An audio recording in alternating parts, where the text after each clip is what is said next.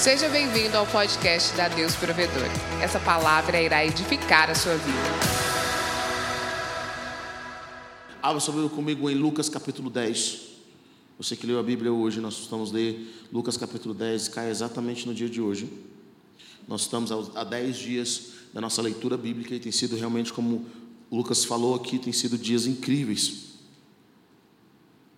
Tem sido dias, dias, dias incríveis na presença do Senhor. Nós temos falado durante esses meses, até mesmo a, questão da fé, nós temos falado é, é, sobre o sacerdócio. Quantos aqui já, já têm ouvido sobre o sacerdócio já tem mais de um mês? e esse assunto é um assunto extremamente importante. Inclusive, ontem nós falamos exatamente só sobre o sacerdote. Nós falamos sobre o poder do altar, sobre como modificar atmosferas, sobre como mudar a história da nossa família, como restaurar a nossa casa, como, como transformar nações, que Deus quer levantar em nossas vidas é, é, como sacerdotes que sabem administrar o altar. Versículo 1 diz o seguinte: Depois disso, o Senhor designou os outros setenta e doze e dois, e os enviou de dois a dois adiante dele, a todas as cidades e lugares para onde eles estavam prestes a ir. Ele disse: A colheita é grande, mas os trabalhadores são poucos. Portanto, peçam ao Senhor da colheita que mande trabalhadores para a sua colheita. Vão, eu os estou enviando como cordeiros entre lobos. Não levem bolsa, nem saco de viagem, nem sandálias, e não saúdem ninguém pelo caminho. Quando entrarem numa casa, digam primeiro paz a esta casa. Se houver ali um homem de paz, a paz de vocês repousará sobre ele, senão ela voltará para vocês. Fiquem na casa daquela, na, naquela casa e comam e bebam o que lhes derem, pois o trabalhador merece o seu salário. Não fiquem mudando de casa em casa. Versículo 9. Diz o seguinte: curem os doentes que ali houver e digam-lhes: o reino de Deus está próximo de vocês. Olha, olha o que a palavra também fala aqui, ó. Versículo 16, vamos pular para o versículo 16. Diz o seguinte: Aquele que, que lhes der, dar ouvidos, está me dando ouvidos. Aqueles que os rejeita, está me rejeitando. Mas aquele que me rejeita, rejeita aquele que me enviou. Os setenta e dois voltaram alegres e disseram: Senhor, até os demônios se submetem a nós em teu nome. Ele respondeu: Eu vi Satanás caindo do céu como um relâmpago. Eu lhes dei autoridade para pisarem sobre cobras e escorpiões e sobre todo o poder do inimigo. Nada, diga comigo, nada, nada lhes fará dano. Amém? Contudo, alegrem-se não porque os espíritos se submetem a vocês, mas porque os seus nomes estão escritos nos céus. 20, versículo 21 diz: Naquela hora, Jesus, exultando no Espírito Santo, disse: eu te louvo, Pai, Senhor do céu e da terra, porque escondeste essas coisas dos sábios e cultos e as revelastes aos pequeninos. Sim, Pai, pois assim foi do teu agrado. Amém? Senhor, nós te louvamos essa manhã e cremos na manifestação do teu poder, nós cremos naquilo que o Senhor quer realizar no nosso meio, nos nossos corações. Pai, que venha o teu reino e seja feito a tua vontade nessa manhã, assim na terra como no céu. Oramos para que o teu Espírito venha guardar esse lugar, que o teu Espírito venha nos direcionar, pelo poder que é no nome santo de Jesus, o nome precioso daquele que vive e reina eternamente, em nome de Jesus. Amém. Amém? Queridos, eu quero dizer para você algo bem interessante. Os discípulos são sacerdotes de Deus no Novo Testamento. Os discípulos são sacerdotes de Deus no Novo Testamento. Os discípulos, eles são aqueles que carregam o DNA de Jesus. A palavra discípulo vem da palavra disciplinar. Então, o que é um discípulo? É aquele que foi disciplinado, não no sentido de castigado, como a gente pensa, mas o discípulo é aquele que foi treinado, disciplinado, que ele aceitou entrar em uma disciplina para que ele pudesse executar algo. Então a palavra discípulo vem de disciplinado. Então Jesus, ele nunca quis fazer multidões, apesar de curar a multidão. Jesus, ele sempre falou para nós, ele diz: vão pelo mundo, pregam o evangelho a toda criatura e façam discípulos. Os discípulos são aqueles que carregam a autoridade de Jesus, é aqueles que se comprometeram a tal ponto em que eles carregam a autoridade de Jesus para pregar o reino e para executar o poder do reino sobre a terra. Eu quero que você entenda que Jesus nos chamou para pregar o reino de Deus. E ele não só chama para pregar o reino de Deus, mas ele chama também para demonstrar o reino de Deus. Evangelho que simplesmente prega o reino, mas não demonstra, não está completo de acordo com Jesus. Então ele diz: pregue o reino, e como testemunha de que esse reino é verdadeiro, cure os enfermos, expulse os demônios, façam aquilo que o reino de Deus veio para fazer. O reino de Deus não é apenas de palavras, mas o reino de Deus ele é de ação. Então, a palavra e a ação, elas têm que caminhar juntos. E quem consegue carregar isso? Aqueles que foram discipulados ou aqueles que foram disciplinados para que isso aconteça. Esses são os discípulos. Querido, não é, olha, deixa eu falar uma coisa para você, na dinâmica pastoral, a dinâmica pastoral é diferente da dinâmica do discipulado.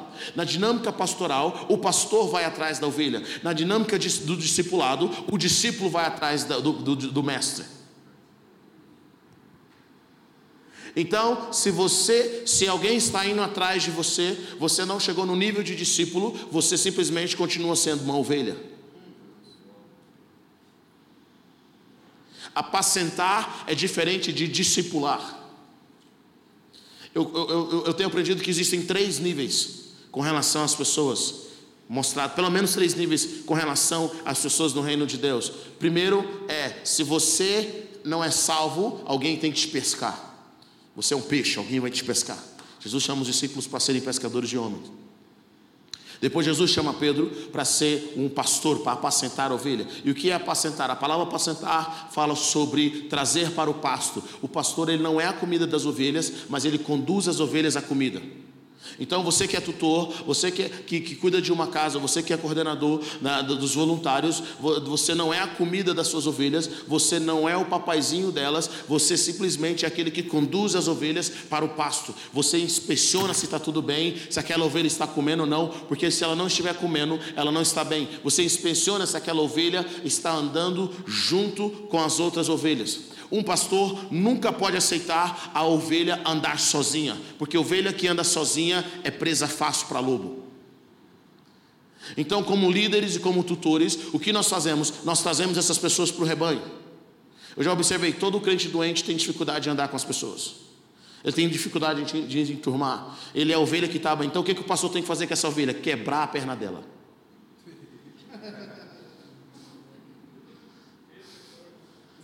Ele quebra, pá! Se for ovelha mesmo, fica. Se não for ovelha, vai embora. Porque lobo não aceita perna quebrada. e nem bode. Então ele quebra, ele quebra, ele quebra ali a perna e começa a caminhar. O pastor então começa a caminhar. É isso é o que acontece. Se você for no, no, no, no YouTube, o que, que um pastor de ovelhas realmente faz? O pastor de ovelhas, quando a ovelha começa a dar muito trabalho, ele quebra a perna dele, dela. Então ele começa a caminhar com essa ovelha, ele bota ela nas costas e começa a andar com ela. E ela começa a andar muito com, com o pastor, até que ela começa a entender o coração do pastor. Chega, os cientistas dizem que essa ovelha começa a entender a batida do coração do pastor. E ele anda com ela com a perna quebrada, ele mesmo quebrou, e ele mesmo começa a andar com essa ovelha de um ponto que, quando ela for curada, ele alimenta ela, num ponto quando ela for curada, ela nunca, ela vai ser a ovelha que mais vai andar perto do pastor. Está comigo ou não? Então, meu irmão, se você não aceita ninguém quebrar sua perna, você não é ovelha, você é bode. Passou, ninguém toca em mim, você é bode. Porque ovelha deixa a perna ser quebrada.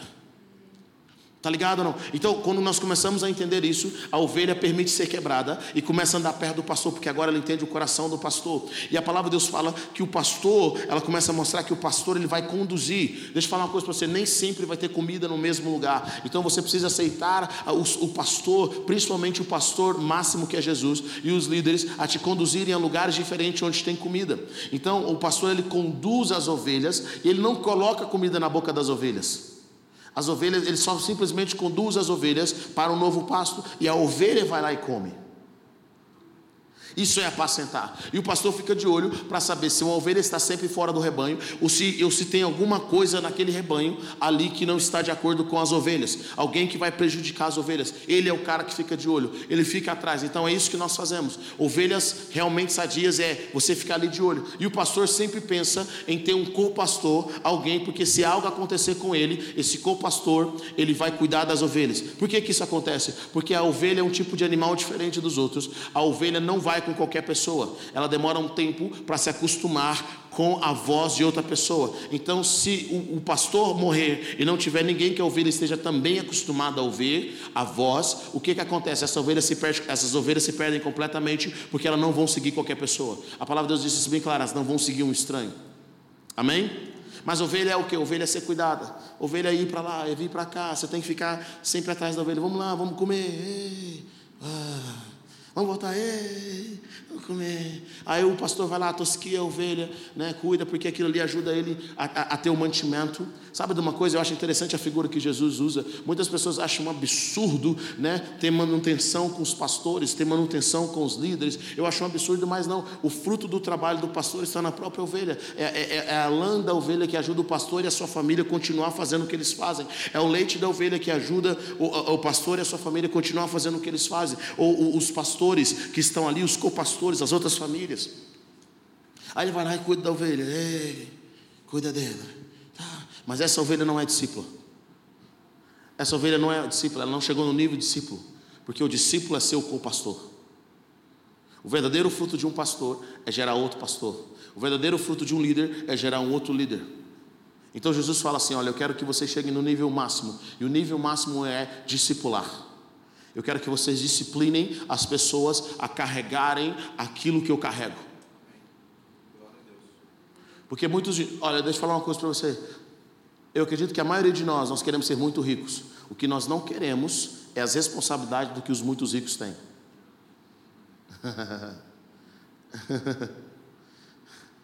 Será que você tem força suficiente para lidar com gente interesseira?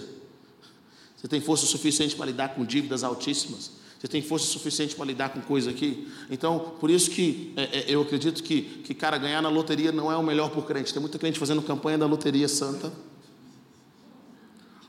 E nem à toa que a maioria das pessoas que ganham, 99,9% das pessoas que ganham na loteria ficam pobres depois de cinco anos. Por quê? Porque eles não foram disciplinados para serem ricos. Nós queremos carregar uma unção no qual nós não fomos disciplinados. Nós queremos pegar no microfone no qual nós não, nós não fomos disciplinados no secreto. Porque a palavra de Deus fala que nós devemos fazer as coisas primeiro no secreto, antes que as coisas sejam feitas em público. Então nós precisamos aprender a criar disciplina. Nós precisamos criar essa disciplina, essa ordem, essa autodisciplina nas nossas vidas.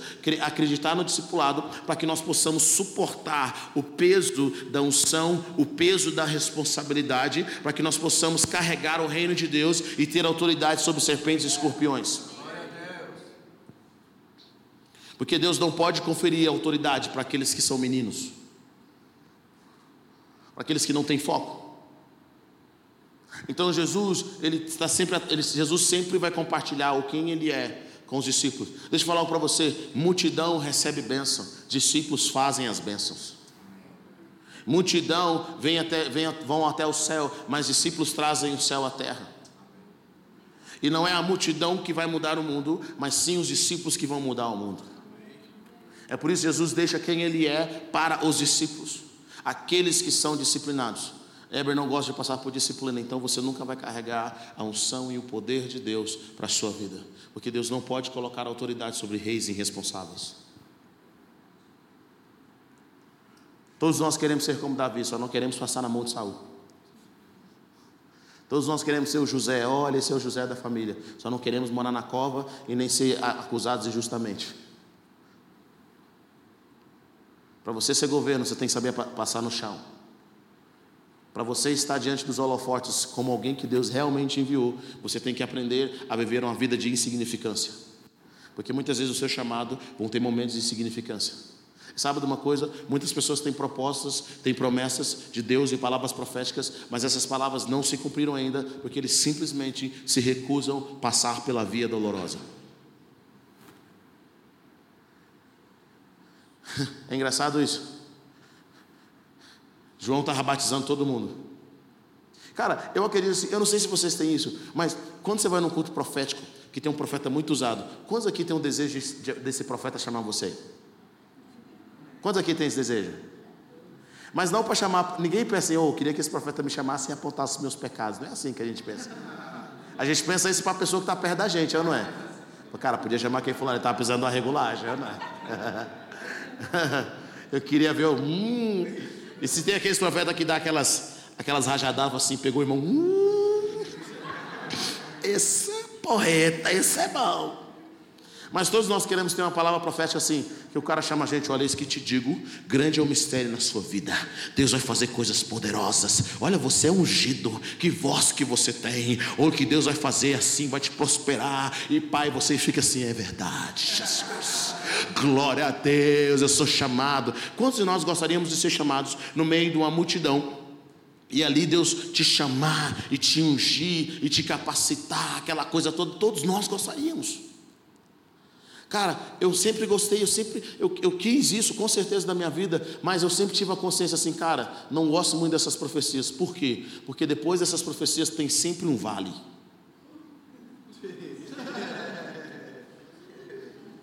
Olha a cena.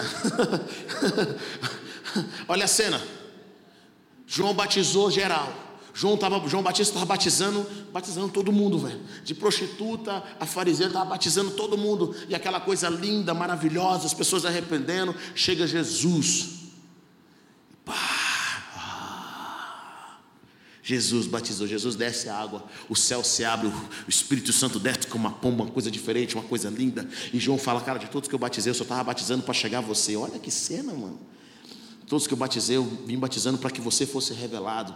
E a voz do céu fala: Esse é meu filho amado, uh, a quem me compraz. Ah, beleza. Qual é o próximo passo? Deserto.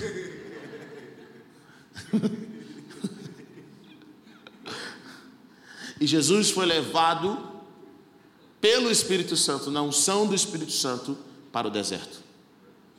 40 dias de jejum. Jesus teve que aprender a viver sozinho. Ele teve que ficar sozinho, ele e Deus. Sabe de uma coisa, meu irmão? No deserto é onde é onde nós aprendemos a depender apenas de Deus e é onde a nossa identidade não está conectada com aquilo que nós fazemos. Tem muitas pessoas que sentem muito mal quando eles saem da posição de liderança ou da posição que eles exercem na igreja, porque eles colocaram a identidade deles naquilo que eles fazem. É por isso que gera revolta. A identidade deles está naquilo que eles faziam naquilo que eles eram conhecidos. Muitos de nós pensamos assim, cara, eu vou ser ungido pelo Senhor e depois dessa unção, Deus vai me colocar nos holofotes, vai me colocar na luz. Eu vou pegar o microfone, pastor, você não viu o que o profeta, o que o profeta trouxe para mim? Aquela palavra foi batizado, uma luz desceu do céu, algo sobrenatural. Eu tive um arrebatamento, ah, algo foi provendo. Me dá esse microfone que eu quero falar. É chegar na minha hora. Eu falei, meu irmão, você não está na sua hora ainda. Tá sim. Vocês não querem me dar a oportunidade, irmão. Você não está na sua hora ainda. Tá sim. Eu vou pegar e Deus vai fazer. O que, Deus faz com você? Ele te leva para o deserto. E lá você tem um encontro consigo mesmo. Muitas vezes nós nos mantemos ocupados porque é difícil ter encontro com a gente mesmo, sabia?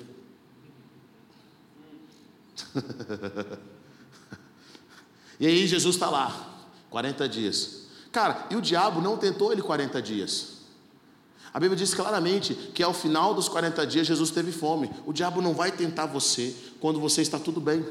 Quando é que a tentação vem no casamento? Quando você não está bem no casamento. Quando é que a tentação vem na sua vida para você sair da igreja? Quando, quando o culto não está bem, quando o seu relacionamento com a igreja não está bem. Essa é a tentação. É por isso que eu sei que quando as pessoas não estão bem e elas saem da igreja, eu sei que elas estão saindo, na maioria das vezes, fora do tempo de Deus. Tem duas formas que elas saíram. Ou elas saíram porque já era tempo de Deus delas saírem há muito tempo e elas não saíram, aí coisa ficou ruim. Ou elas estão saindo fora do tempo de Deus porque elas não sabem passar pelo processo da tentação. Então o diabo chega para ele e fala assim: no final dos 40 dias o diabo aparece. Está com fome, tá? Cheguei, descobri que você está com fome, vem aí. E aí a tentação do inimigo não era uma tentação de poder, era uma tentação de identidade. Porque o que o inimigo mais vai tentar nas nossas vidas é a nossa identidade. Se você é filho, transforma. Se você é filho, pula. Se você é filho, faça isso. Qual é o problema que se Jesus fizesse? Há 40 dias atrás, Deus tinha acabado de falar para ele que ele era filho. E ele não precisava provar isso para ninguém. Você é pastor, ou você é líder, ou você é, é, é, profeta, ou você é o mestre, porque você tem o microfone na mão, ou porque você simplesmente é. Você é um adorador, ou você é quem você é, porque alguém te deu um microfone ou oportunidade, ou porque você simplesmente é. Porque se você for porque alguém te deu oportunidade, toda vez que essa pessoa tirar a oportunidade de você, você vai ficar chateado. Você vai passar, pensar em desistir. Mas se você for porque você é, Deus te chamou, é a sua natureza, você vai pastorear, você vai cuidar, você vai amar, você vai ser tutor, você é um adorador, você é doador, você é aquela pessoa que ajuda servindo, querido, ninguém pode tirar isso de você, ainda que o mundo não te dê oportunidade, ainda que a igreja feche todas as portas para você, e muitas vezes Deus fecha as portas para tratar o nosso caráter, a nossa identidade, porque quando nós chegamos a ser, quando nós chegamos no auge do nosso, do nosso ministério, a nossa identidade precisa estar muito bem firmada. Jesus fica 40 dias e a identidade dele é firmada. É engraçado que os anjos não aparecem para falar assim: Jesus não faz isso não. Deus não aparece para falar: Jesus, ó, isso aí é uma armadilha, é cilada, Bino. Ele não fala isso. Jesus fica lá sozinho, porque ele precisava ter um encontro com a própria identidade dele. Cara, você é próspero porque você tem um bom emprego ou porque você é próspero mesmo? Ainda que você esteja desempregado. Então, tudo o que pode ser sacudido, vai ser sacudido.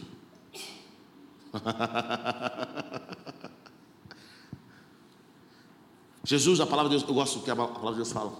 Jesus vai para o deserto na unção do Espírito, mas ele volta do deserto no poder do Espírito. A sua unção tem que se transformar em poder. E a sua unção, para se transformar em poder, precisa passar pelo período de deserto. Negar o deserto é fazer com que a largata não se torne borboleta.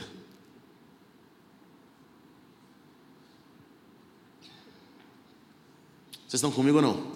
Amém? Então o sacerdote, o discípulo é esse cara que aceita ser disciplinado, ele aceita ser passado pelo deserto. O discípulo é esse cara que aceita entrar no processo e Deus mexer no, no coração dele para que ele possa aguentar novas estruturas, porque quanto maior a árvore, maior deve ser a raiz. E a raiz vem crescendo primeiro, ela vem crescendo das estruturas. Sabe por que nós não crescemos mais? Porque nós precisamos fixar as nossas raízes. Eu não vejo árvores grandes com raízes com raízes insignificantes. As raízes precisam estar muito bem firmadas, elas precisam estar muito bem significantes nas nossas vidas e Deus nos faz passar pelo processo de, de perdão, no processo de aceitação, de perdoar o próximo, de perdoar a nós mesmos, de perdoar as circunstâncias. Deus nos faz passar por esses processos para que nós possamos ter raízes bem firmadas, porque, querido, pior coisa na vida não é nem não ter, pior coisa na vida é ter e perder.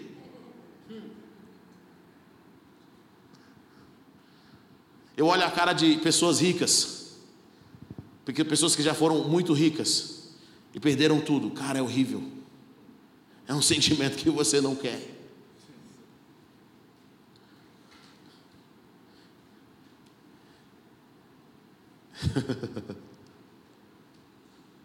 Eu comparo isso às vezes a, a, viajar de avião. Se viaja na classe econômica, você está sempre feliz na classe econômica. Você vê que tem alguém experimentando uma coisa diferente lá na frente, mas eles fecharam a cortina, ninguém viu nada. Você sabe que está rolando uma coisa diferente, mas se fechar a cortina você não viu.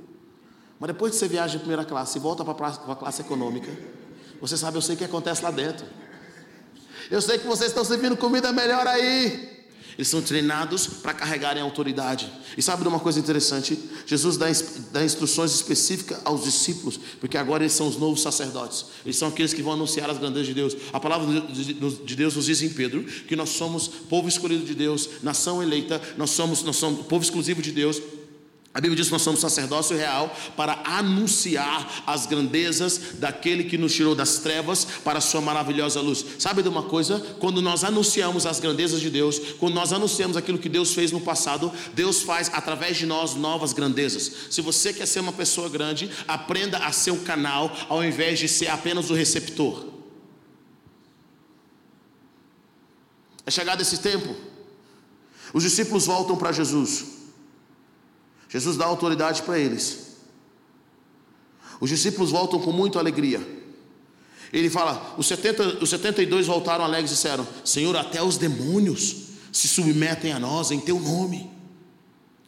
Eles experimentaram coisas extraordinárias. Mas Jesus fala algo bem interessante. Olha que, olha que interessante. Jesus diz assim: Eu vi Satanás caindo do céu como relâmpago. Eu lhes dei autoridade para pisarem sobre cobras e escorpiões, e sobre todo o poder do inimigo, nada lhes fará dano. Sabe o que eu acho interessante nessa parte? Esse é o único momento em que Jesus fala aqui, em que ele viu Satanás caindo como, como, como estrela. Ele viu eh, eh, caindo como relâmpago. Sabe o que é interessante nessa parte? Jesus já tinha enviado os 12 discípulos antes. Mas agora, quando ele viu 70, quando ele viu 70, o que que acontece? Ele viu o inimigo caindo. Sabe por quê? Porque quanto maior o número de sacerdotes, mais territórios nós conseguimos tomar. Os doze curaram, mas os doze tiveram apenas um poder de alcance.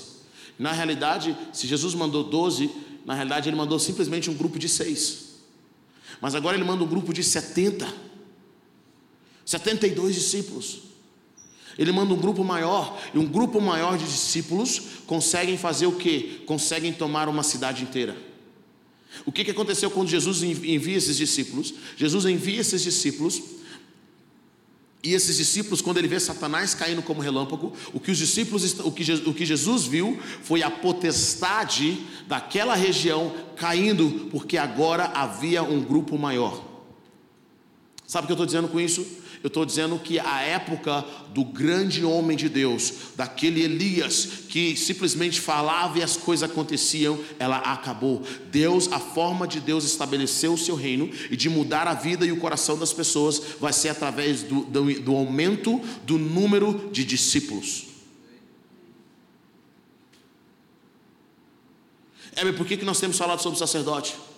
Por que, que você tem feito um workshop sobre sacerdotes? Qual é a intenção disso? Eu quero aumentar o número de sacerdotes.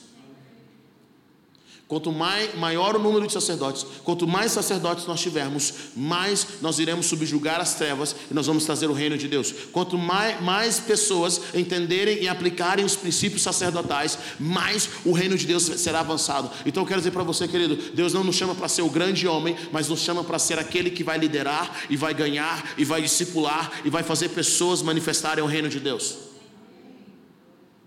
Eu quero que você abra comigo agora para você entender esse mesmo princípio em Gênesis, capítulo 1.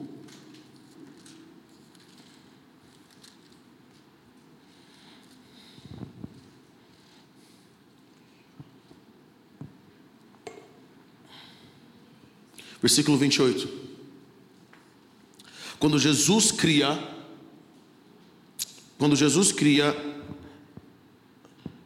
a humanidade, Imagine, Deus coloca apenas duas pessoas na terra.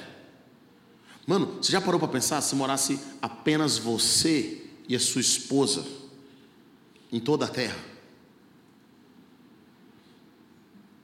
Mulheres, vocês que gostam de conversar e o marido que não gosta de ouvir. Que tristeza. Homens, vocês que gostam de sair com os amigos, fazer coisas que só homens fazem. E a mulher não gosta de fazer. Você quer assistir, tem, cara, às vezes filmes de ação você assiste com os amigos. Porque toda vez que você vai assistir com a esposa, ela quer um filme romântico.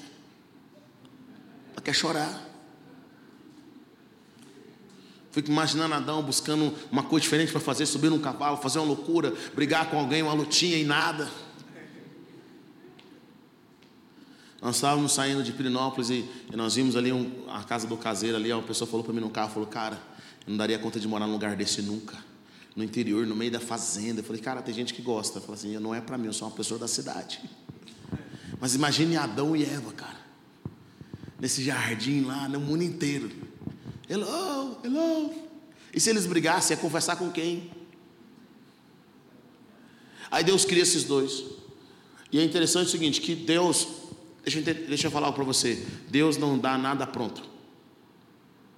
Deus sempre vai colocar algo na nossa mão no qual nós temos que trabalhar também. Quem casou sabe disso, é ou não é? Você recebeu uma palavra profética, essa é isso que te diga, a sua escolhida. Você casou, sentiu que era de Deus, era uma benção, era uma vitória. Você está trabalhando até hoje. E você está firme na promessa.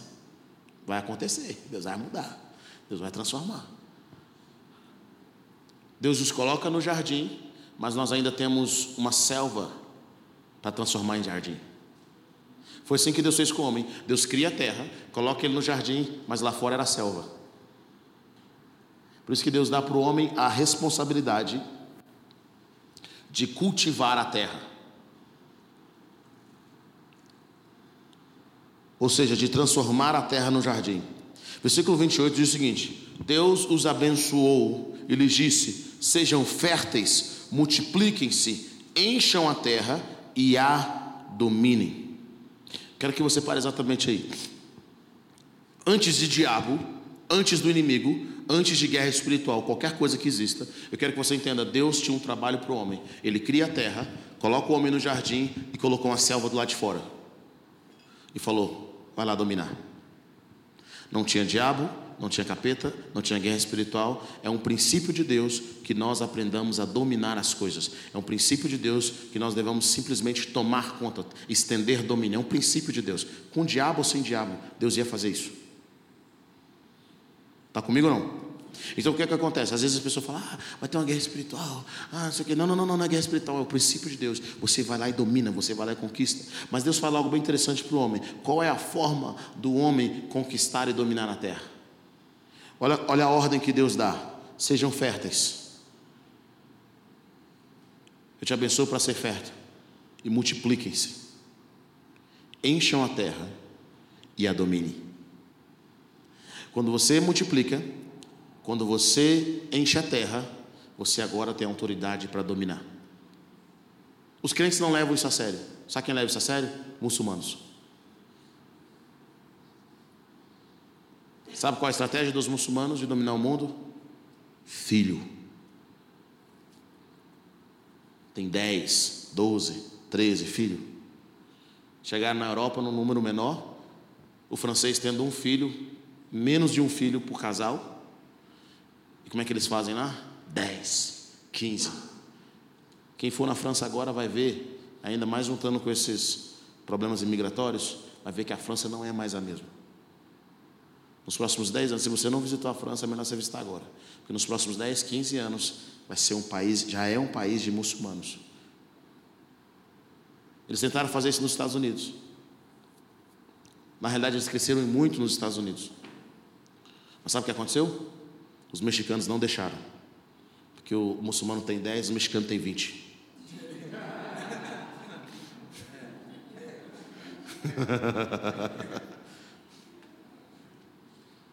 É a cultura deles, tem bastante filho. Mas quem tem muitos filhos domina a terra. Se filhos e número não fosse importante, Faraó do Egito não tinha revoltado contra o povo de Israel. Eles sabiam, se a gente não tomar cuidado com esse pessoal, eles vão se unir contra a gente. Eles vão ser maior do que a gente, porque nós não gostamos de ter filhos. Então a forma de domínio é filhos, a multiplicação.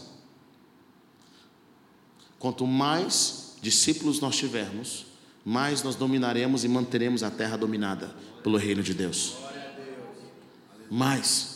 Os discípulos começam a entrar, é, é, é, é, os discípulos começam a entrar no governo, eles começam a entrar na televisão, eles começam a entrar em todas as áreas, em todas as esferas sociais, e os discípulos começam a trazer o reino de Deus para cada uma dessas áreas. Então, nós precisamos sim evangelizar, nós precisamos sim trazer pessoas para o reino de Deus e aumentar o número de discípulos. É o número de discípulos que vai determinar o domínio sobre a terra. É o número de discípulos que vai fazer com que as águas, a, que a glória de Deus enche a terra como as águas cobrem o mar. Vocês estão comigo ou não? É hora de nós sermos aqueles que o Senhor tem nos dado. Quando nós começamos a multiplicar o número de discípulos, as potestades começam a cair. Mas Jesus diz algo bem interessante que nós não podemos perder, e eu quero concluir com isso. Já dei meu tempo. Diz o seguinte: contudo, alegrem-se, não porque os espíritos se submetem a vocês, mas porque seus nomes estão escritos nos céus. Nunca perca de vista a eternidade. Nós temos uma missão na terra, nós temos uma missão no agora, na manifestação do reino de Deus, mas isso não é o nosso fim. Nosso fim é o nome, nosso nome está escrito no livro da vida. Sabe, é muito emocionante e empolgante. Nós temos autoridade, nós temos o microfone na mão, nós temos é, autoridade sobre pessoas, nós podemos ofertar e abençoar a igreja. É muito empolgante, nós fazemos todas essas coisas, mas essa Jesus diz não deve ser a nossa alegria. Você vai ver que a verdadeira alegria é ter o seu nome escrito no livro da vida, é ser honrado na eternidade. É, não é apenas as pessoas te conhecerem na terra, mas as pessoas te conhecerem no céu. Eu acho que muitos irmãos vivem com picuinha, sabe por que eles vivem com muita picuinha? Porque eles perderam o foco da eternidade. Então, quando eles perdem o foco da eternidade, eles são guiados por qualquer coisa que dê prazer momentâneo a eles. Não faz mal, desde que eu esteja com prazer e honras momentâneos. Quando você perde o objetivo, quando você não sabe o propósito de algo, você começa a abusar desse algo. Eu digo às pessoas, cara, os ministérios, os cinco ministérios na Bíblia, o apóstolo, o profeta, o mestre, o pastor e o evangelista, eles têm data de validade. Não vai haver pastores nos céus. É, glória a Deus. Não vão ter apóstolos, não vão ter profetas. Vocês não precisar ninguém ensinar vocês, eles têm data de validade. Então por que, que eu vou investir tão pesado numa coisa que tem data de validade, que vai vencer? Mas sabe o que vai ter nos céus? Reis e sacerdotes. Porque esses ministérios são eternos. Eu sei que você ama o seu casamento, eu sei que você ama a sua família, você ama os seus filhos, mas eles vão ser seus filhos no céu. Se você é casado ou divorciado no céu, tanto faz. Mas vocês são, são irmãos. Então por que não investir em ser irmãos? Por que não investir em amigos? Porque são coisas eternas, são coisas superiores. Reis e sacerdotes são propósitos eternos. Heber está dizendo que todos esses ministérios nós não precisamos fazer aqui, não, pelo contrário, esses ministérios são treinamentos para que você possa exercer o seu reino e o seu sacerdote seu sacerdócio. Heber está dizendo que minha família não é importante? Não, pelo contrário. Se você não consegue amar sua família, você não consegue amar as pessoas de fato. Eu acredito que uma das ações que meu casamento é uma bênção é porque eu aprendi a amar o Lucas. Se eu conseguir amar o Lucas, meu irmão, eu consigo amar qualquer pessoa. Por quê? Porque o Lucas é ruim? Não, porque pessoas muito próximas têm o poder de te ferir. Homens, não assusta a forma como a mulher, a mulher de vocês conhece vocês? Me assusta a forma como minha mulher me conhece. Se eu comi um McDonald's escondido, ela sabe. Deus revela para ela. Se eu comi fora, ela sabe, ela me entende. No meu olhar, minha mãe conhece meu pai no olhar. Então, irmãos se conhecem. Perguntaram para um, uma história de um, de um pai. Um menino perguntou para o pai: pai, o Brasil é um, é um país amigo ou irmão da Argentina? Aí o pai respondeu: irmão. Por quê, pai? Por que, que nós somos países irmãos? Ele falou: porque irmão você não escolhe, amigo sim. O irmão que Deus te deu, a sua primeira família, que é a sua casa, é o treinamento de Deus para o seu destino. Jesus conseguiu amar e vencer os seus irmãos que não criam nele. Durante, eu fico pensando, durante o ministério de Jesus, os irmãos de Jesus não creram nele. Eu não tenho, eu tenho, eu, nem eu passei pelo que Jesus passou. Graças a Deus, a minha família crê, bastante em. Mas depois que Jesus morre e ressuscita, os irmãos de Jesus agora se tornam também discípulos. O Tiago, no livro de Atos, é irmão de Jesus, é irmão do Mestre. Eles não criam Jesus durante a vida, mas depois Jesus morre e ressuscita, esses irmãos agora também reconhecem realmente, uau, eu morei com ele, passei o tempo com ele, não cria nele, mas ele é o filho de Deus, ele não era apenas o meu irmão. E Tiago agora se torna o cabeça da igreja de Jerusalém, porque ele é irmão do Senhor. uh!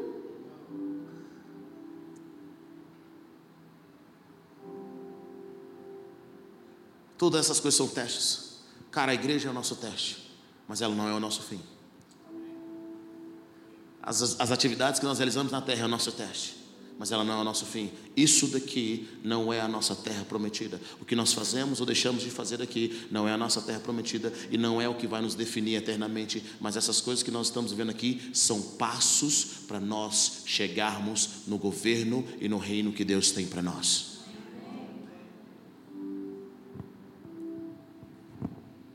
Então não veja como linha de chegada aquilo que é processo. Não chore porque outro está passando por certos processos. Porque a glória dos homens aqui na terra não significa a glória de Deus. Cara, eu tenho plena consciência que eu vou chegar no céu. Mesmo tendo um certo conhecimento, as pessoas me conhecem, mesmo sendo amado pelas pessoas, mas eu tenho plena consciência que eu vou chegar no céu. Que eu vou ver mansões muito maiores que a minha, as pessoas muito mais perto de Deus, no reino de Deus do que a minha. Pessoas que eu nunca ouvi o nome. Dias de oração que pagaram preço para que uma geração inteira, pessoas que nunca pegaram os holofortes, nunca estiveram na frente da luz, nunca pegaram o microfone, pessoas que pagaram um preço no secreto que vão ser verdadeiras pessoas, são vão ser os verdadeiros famosos. A fama daqui do mundo, ela passa, mas a fama da eternidade dura para sempre. Jesus diz: Não corra atrás daquilo que perece.